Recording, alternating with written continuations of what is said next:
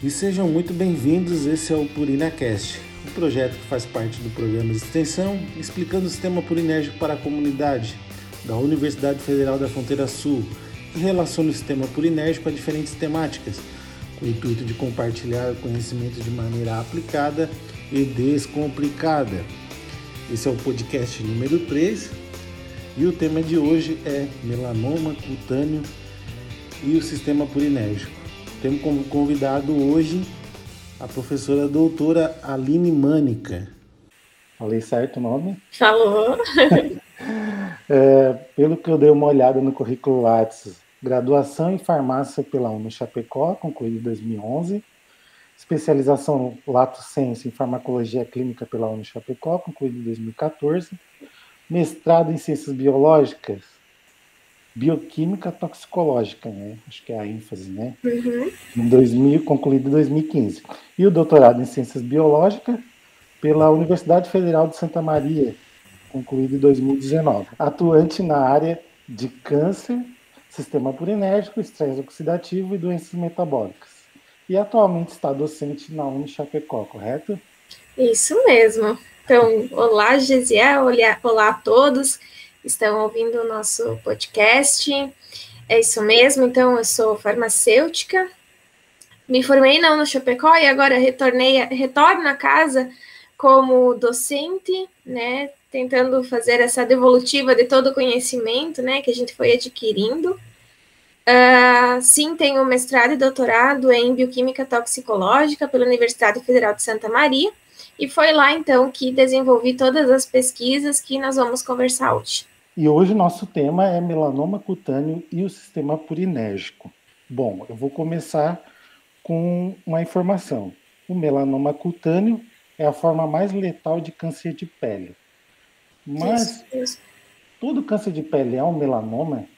Não. Uh, nós temos alguns tipos de câncer de pele, né? Primeiro que é um câncer, né? Uma multiplicação desordenada de células que uh, perde a função característica daquele tecido.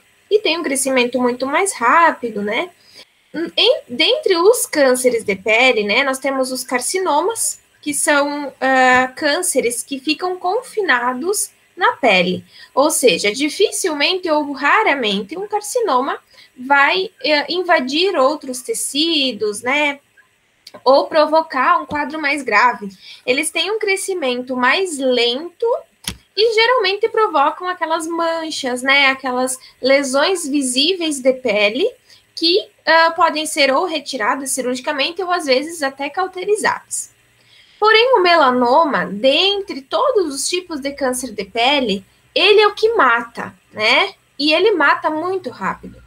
Ele é um câncer muito agressivo, uh, ele tem essa capacidade de se espalhar para demais órgãos, né? Com muita rapidez. Nem sempre a lesão é visível na pele, então é um, é um câncer, é um tipo de câncer de difícil diagnóstico.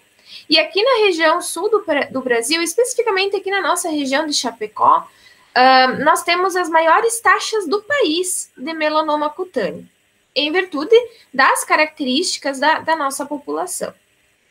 Então, o melanoma, é, dentre todos os tipos de câncer de pele, a gente fala que é o mais letal porque é aquele que causa, sim, e tem uma alta taxa de mortalidade associada a ele. É, provavelmente, é, pelas razões étnicas aqui da região, né, esse, é o, é, esse câncer ele é mais, ele tem maior prevalência. E, mas onde é que esse câncer, ele exatamente, qual célula, que célula é essa que ele, que ele acaba se proliferando? Onde ele Sim. Então, nós temos uh, células chamadas de melanócitos, que são as células que produzem o pigmento melanina, que dá cor para nossos cabelos, olhos e pele. O melanoma, ele se origina nos melanócitos, ou seja, essas células que têm função de produzir a cor, né, que dá essa cor, eh, ela tem como função proteger contra os raios ultravioleta. Uh, esses melanócitos que sofrem essa transformação maligna e começam a se multiplicar desordenadamente, causando então, né, ou desenvolvendo o melanoma. É, e você já colocou, por exemplo, a exposição a raios UV e tudo mais como um dos fatores de risco. Quais os outros fatores de risco? Eu dei uma olhada ali no seu artigo, tem até questão é, histórico familiar de câncer e tudo mais, que isso é comum em alguns uhum. cânceres.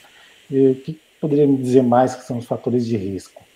Então, o melanoma, ele tem uma forte predisposição genética, então, uh, existem várias mutações que são observadas né, nos pacientes com melanoma, e várias delas são de origem genética.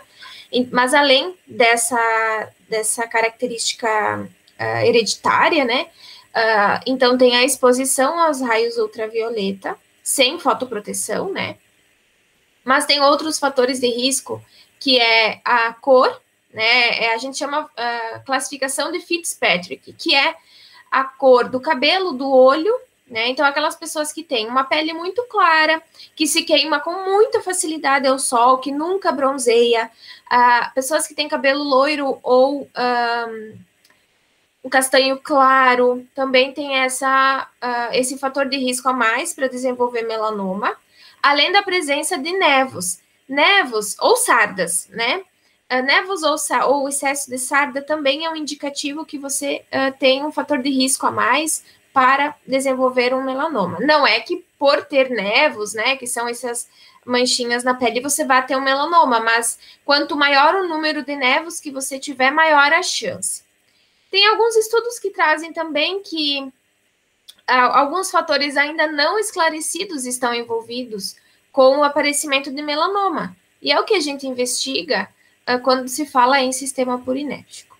Tá certo, eu vou até dar uma roubadinha aqui no, no seu capítulo que você escreveu para a UFES, uhum. é, que, que aqui está o quadro, né? Um quadro que, que ele mostra esse, essa classificação de Fitzpatrick, que ele mostra tipos de pele que uhum. tem uma, uma classificação que vai de 1 a 6, sendo um mais branco, né?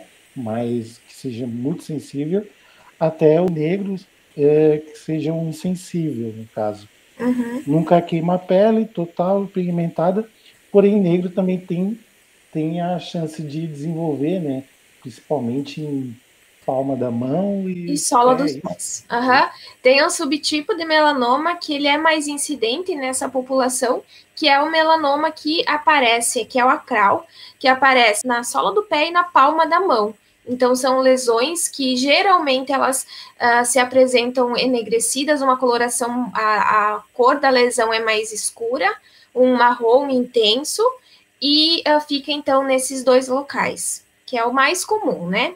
Ou aqueles melanomas que são bem raros em qualquer população, que é intestinal, que é uh, melanoma ocular, que todo local que tiver melanócito no corpo ele pode se desenvolver. Então, para qualquer população também uh, pode ter esse tipo né, de lesão, que daí fica é muito mais difícil de conseguir identificar. É muito interessante saber, né? Às vezes a gente fica procurando só na pele, enfim, algo que apareça, mas qualquer local do organismo que tiver um melanócito tem a chance de, Sim.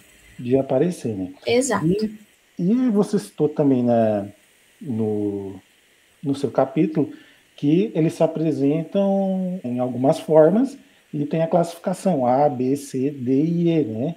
É, uhum. É, gostaria que você falasse um pouco sobre isso, mas antes eu também queria fazer uma, uma fala aqui para os ouvintes que que às vezes, talvez se você identificar alguma coisa aqui, não descarta também a procura de um médico. E também é assim, a gente está explicando de uma forma que você entende e tudo mais. Caso se identifique com algo, é, não descartar a ajuda de um médico e procurar um real médico, não ficar só nesse conteúdo. Tá certo? Isso mesmo, isso mesmo.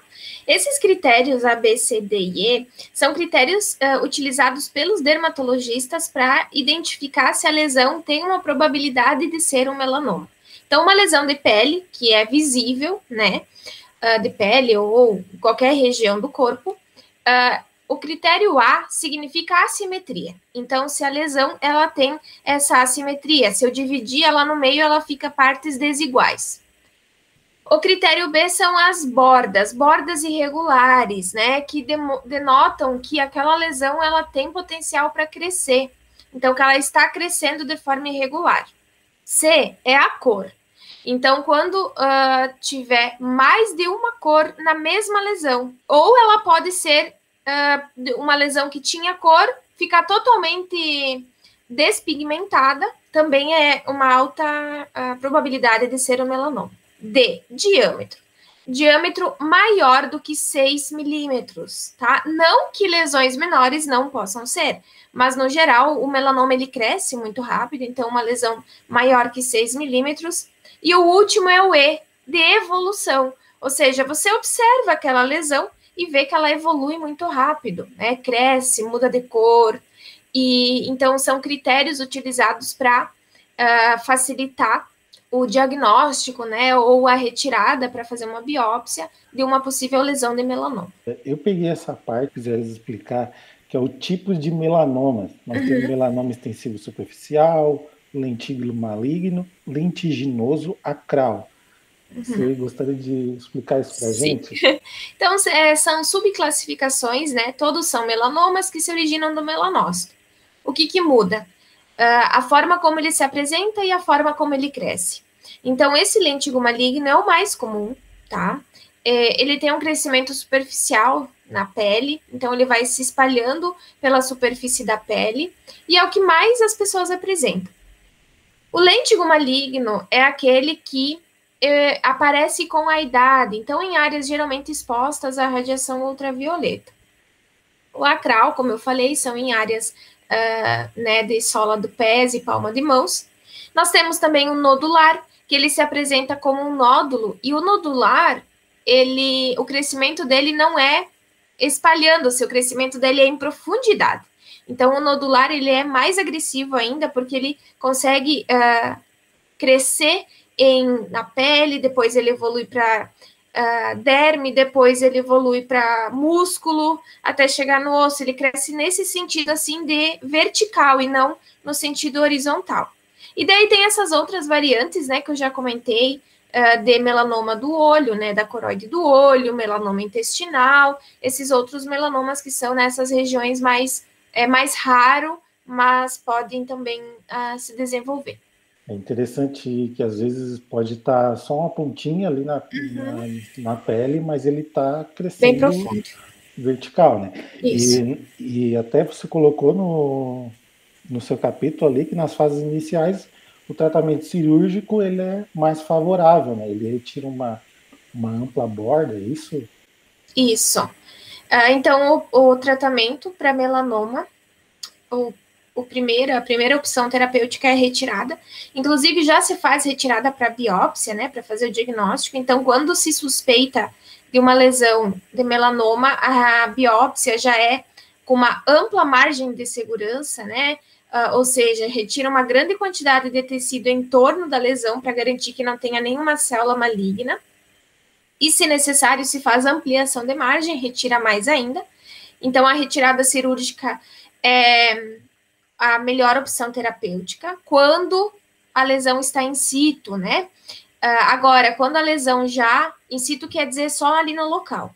Quando a lesão já uh, evoluiu para outros órgãos, né, teve um crescimento mais acelerado, então é necessário quimioterapia, radioterapia, porém, infelizmente, as opções que nós temos hoje são ainda bem limitadas e os pacientes com melanoma metastático, né, esse que a gente chama quando ele já se espalha para outras regiões do corpo, uh, tem uma baixa resposta ao tratamento, então acaba tendo uma baixa sobrevida uh, depois, né, que, que o melanoma teve esse crescimento. Por isso que é importante o diagnóstico precoce.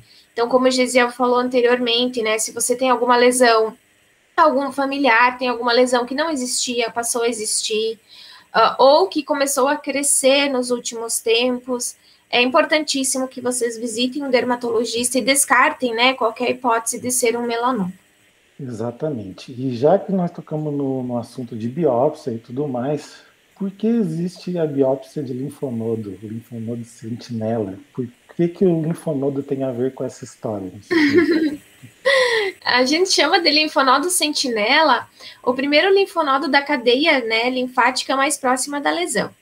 E os linfonodos, né, são um, locais de aglomerados de células que fazem a limpeza dos nossos tecidos, falando de uma maneira bem didática, né? Recolhem todo o excesso de líquido e células do tecido e drenam então para retiram aquele inchaço, aquele edema.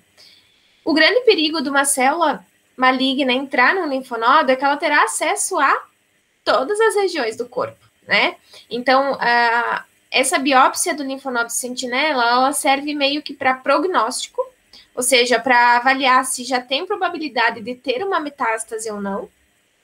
E também, uh, se acaso tiver comprometimento de linfonodo, você faz a ressecação de toda aquela cadeia, para que se tivesse algum, se tiver alguma célula maligna, ela seja então eliminada e não se espalhe para o resto do corpo, porque a partir do momento que ela entra na cadeia linfática, ela tem acesso a qualquer região do corpo. Agora a gente vai fazer a, a virada, assim, vamos Vamos entrar no sistema purinérgico em si, e eu vou pedir a licença para o público, eu vou ler algumas linhas aqui, é rapidinho, mais cinco linhas, sobre, sobre esse envolvimento, né, que está no, no capítulo desse livro, que é o melanoma cutâneo desencadeia uma série de mudanças patofisiológicas, sendo as células tumorais interagem com todos os componentes celulares. Nessa interação celular, células tumorais e células saudáveis têm sido associadas a passo-chave na progressão de cânceres, pela ativação de alguns mecanismos. Dentre tais mecanismos, pode-se citar a liberação extracelular de nucleotídeos de purina. Aí a gente já entra no nosso sistema purinérgico, que é o, o trifosfato de, adenosina, ou adenosina trifosfato, de fosfato de adenosina, monofosfato de adenosina e o próprio nucleosídeo adenosina. Tais moléculas fazem parte de um sistema de sinalização purinérgica e desempenham funções no controle de inflamação e da homeostase de tecidos através de receptores e enzimas. Então, a pergunta que eu faço, vou elaborar essa pergunta, é assim, uh, como isso, né? A gente, eu sou acadêmico do primeiro ano de medicina e a gente aprende bioquímica e biologia molecular, enfim, que esse, essas purinas elas são intracelular, né? elas têm as ações dela intracelular de no metabolismo energético, sinalizações, enfim, como isso, de onde surgiu esse, isso, se puder explicar, uhum. como essa interação purinérgica e depois a gente entra nela no melanoma cutâneo. Tá. Bom, é bem isso que você falou, né? Quando a gente estuda ATP, os trifosfatos, difosfatos e monofosfatos da adenosina, ou a própria adenosina, estudamos eles como componentes, né, de bases de nucleotídeos, ou na obtenção de na obtenção, né, não, na formação de energia para a célula, né, utilizar nas diversas reações que são necessárias para a sua homeostasia. Porém, se observou que, além de estar dentro das células, esses nucleotídeos também são encontrados fora da célula. Mas daí se pensou, por que ou qual a função de um nucleotídeo estar fora do ambiente celular? Então começou-se a investigar e uh, foram identificados receptores para esses nucleotídeos na membrana da célula. Pois bem, se tem receptor, na membrana, se tem nucleotídeo fora da célula, algum mecanismo eles devem desenvolver, né? Então, começaram a ser estudados em várias uh, doenças, e os, as primeiras doenças foram, uh, alterações foram em, virtude, em resposta à sinalização no sistema nervoso central, sinalização de fibras musculares, mas aí se começou a observar que inúmeras células têm esses receptores e conseguem uh, responder a diferentes concentrações desses nucleotídeos que ficam fora da célula, ou seja, extracelularmente. Então, uh, na presença de receptores, na presença dos nucleotídeos, também se identificou a presença de enzimas, né, que fazem a hidrólise desses nucleotídeos. Porque depois que eles fazem o processo de sinalização, se ligar com seu receptor, eles devem ser rapidamente hidrolisados, né? Para que essa sinalização não fique, então, sendo exercida uh, sem controle. Então, começaram-se a identificar enzimas que fazem a hidrólise desses nucleotídeos fora da célula, uh, diversos receptores com diversas funções, e a partir daí, os estudos com o sistema purinérgico vêm avançando muito. Uh, já se sabe, né, que eles têm potencial, então, para uh, diagnóstico de determinadas doenças. Também eles têm potencial para tratamento, então talvez um futuro com novas opções terapêuticas baseadas no mecanismo purinérgico, né, da sinalização purinérgica para uh, diversas doenças também. Então, foi mais ou menos nesse sentido que surgiu. E aí, uh, o nosso grupo de pesquisa, né, que iniciamos lá em Santa Maria, começou a pesquisar muito a ação dessas purinas. Existem vários grupos de pesquisa no mundo inteiro que pesquisam sobre essas purinas extracelularmente em diversas condições patológicas ou mesmo Uh, uh, fisiológicas, né? Analisando então o envolvimento desse sistema uh, purinérgico em diversas situações.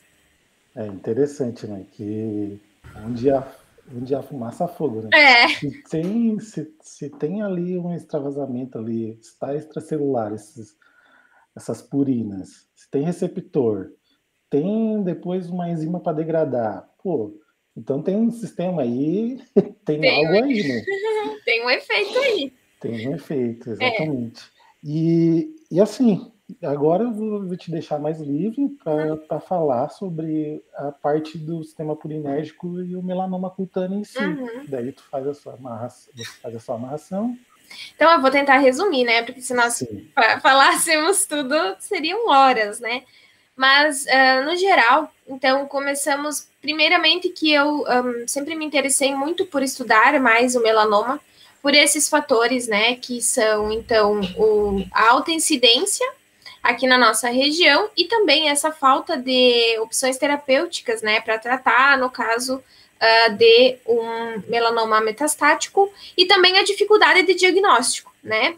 Então, pensando nisso, associamos, né, ou iniciamos os estudos com o sistema purinérgico em pacientes com melanoma. Selecionamos pacientes que tiveram melanoma e já tinham feito excisão cirúrgica. Selecionamos pacientes com melanoma sem retirada cirúrgica. E avaliamos, então, a ação das enzimas, né? Uh, e também uh, fizemos uma avaliação, determinação da concentração dos níveis do ATP fora das células desses pacientes. E encontramos dados muito importantes. Uh, sabendo que o ATP, né, um dos mecanismos no câncer, é, quando ele está fora da célula, sinalizando, ele sinaliza processo inflamatório, né? Então, encontramos que os nossos pacientes, e aí confirmamos isso através de dosagens de parâmetros inflamatórios, possuía um processo inflamatório mesmo após a retirada do melanoma. E aí, uh, poderia ser, e a gente justifica isso num dos nossos artigos, que poderia ser em virtude, então, das várias recaídas que os pacientes têm. O paciente que tem melanoma uma vez, ele tem uma taxa de recaída ou reincidência em 80% em 5 anos. Então, poderia ser o, esse sistema purinérgico poderia estar favorecendo esse aumento da resposta inflamatória e o desenvolvimento de um novo melanoma. Uh, avaliamos e, e, encontramos na literatura que queratinócito, que são células uh, presentes ali na, na, nossa pele, os próprios melanócitos possuem vários tipos de receptores, então, uh, para purinas, né? Então, de acordo com o receptor que é ativo, eles vão desencadear uma diferente sinalização na célula. E encontramos também a alteração nas atividades das enzimas. Ainda não conseguimos uh, nos aprofundar 100%, né? Os nossos estudos ainda seguem, mas já podemos observar que, sim, pacientes que têm melanoma, seja antes ou depois da retirada do tumor, apresentam alterações no sistema purinérgico e que pode sim ser no futuro um alvo, seja para tratamento, né, ou para facilitar o diagnóstico. Então, também pensamos em, ao paciente coleta sangue, a gente faz a dosagem, talvez, das enzimas, né, de algum fator do sistema purinérgico, e consegue fazer o diagnóstico, dizer se ele tem ou não um melanoma que, às vezes, não é visível, né. Então, uh, nesse sentido, analisamos e tem vários estudos que trabalham com células de melanoma, trabalham com melanomas em modelos animais e que também estão encontrando essas alterações que nós encontramos no, nos pacientes né, em vivo, alterações uh, tanto a nível enzimático quanto de concentração de, de, de nucleotídeos, uh, quanto de efeitos no receptor. Tá certo, era isso. Queria colocar mais alguma coisa? Tem o livro, né? Nós temos várias publicações que mostram essa íntima relação do sistema purinérgico com essas doenças. Então, uh, acredito que vale a pena, sim, estudar sistema purinérgico, entender um pouquinho mais dessa parte bioquímica que acontece na célula, tanto para entender a patologia, né, no geral, a doença, né, uh, quanto para conseguir pensar em novas opções, seja de tratamento, seja de até prevenção. Agradeço também o convite do Gesiel e ao grupo de pesquisa e desejo, então, muito sucesso. É, eu complementando a sua fala, eu, eu preciso dizer que acho que é, é uma certeza, né? No futuro muito, vai ter muita pesquisa sobre isso, porque é um tema novo e é um tema que ele está envolvido em vários é, processos, seja ele é, doenças cardiovasculares, doenças, enfim, tudo, tudo a gente está encontrando o sistema purinérgico. É. Uhum. Então, às vezes, às vezes tem uma doença lá que, que falta uma chavezinha para fechar a doença que, que, a pessoa ainda não sabe, os cientistas ainda não sabem o que o está ainda faltando, e às vezes é o sistema purinérgico que ainda não foi investigado naquela doença. É, isso aí, isso aí. então tá, eu conversei com a professora doutora Aline Mânica, é, professora agora docente da no Chapecó. Eu queria agradecer em nome da nossa professora coordenadora Margarete Dulce Bagatini e em nome do nosso projeto de extensão, explicando o sistema purinérgico à comunidade. Comunidade, quando eu falo, seja ela acadêmica ou não, né? Enfim, nosso imenso agradecimento. Queria dizer já que foi uma conversa show de bola, gostei, muito bem explicado e fluiu bem, bem gostoso a nossa conversa. Muito, muito obrigada, professora Margarete, a você, a todos do grupo. E fico à disposição, quem quiser conversar mais sobre melanoma. Uh, estamos aí, estamos com várias pesquisas acontecendo ainda uh, com essa doença. Tá certo, muito obrigado então. Abraço. Um abraço.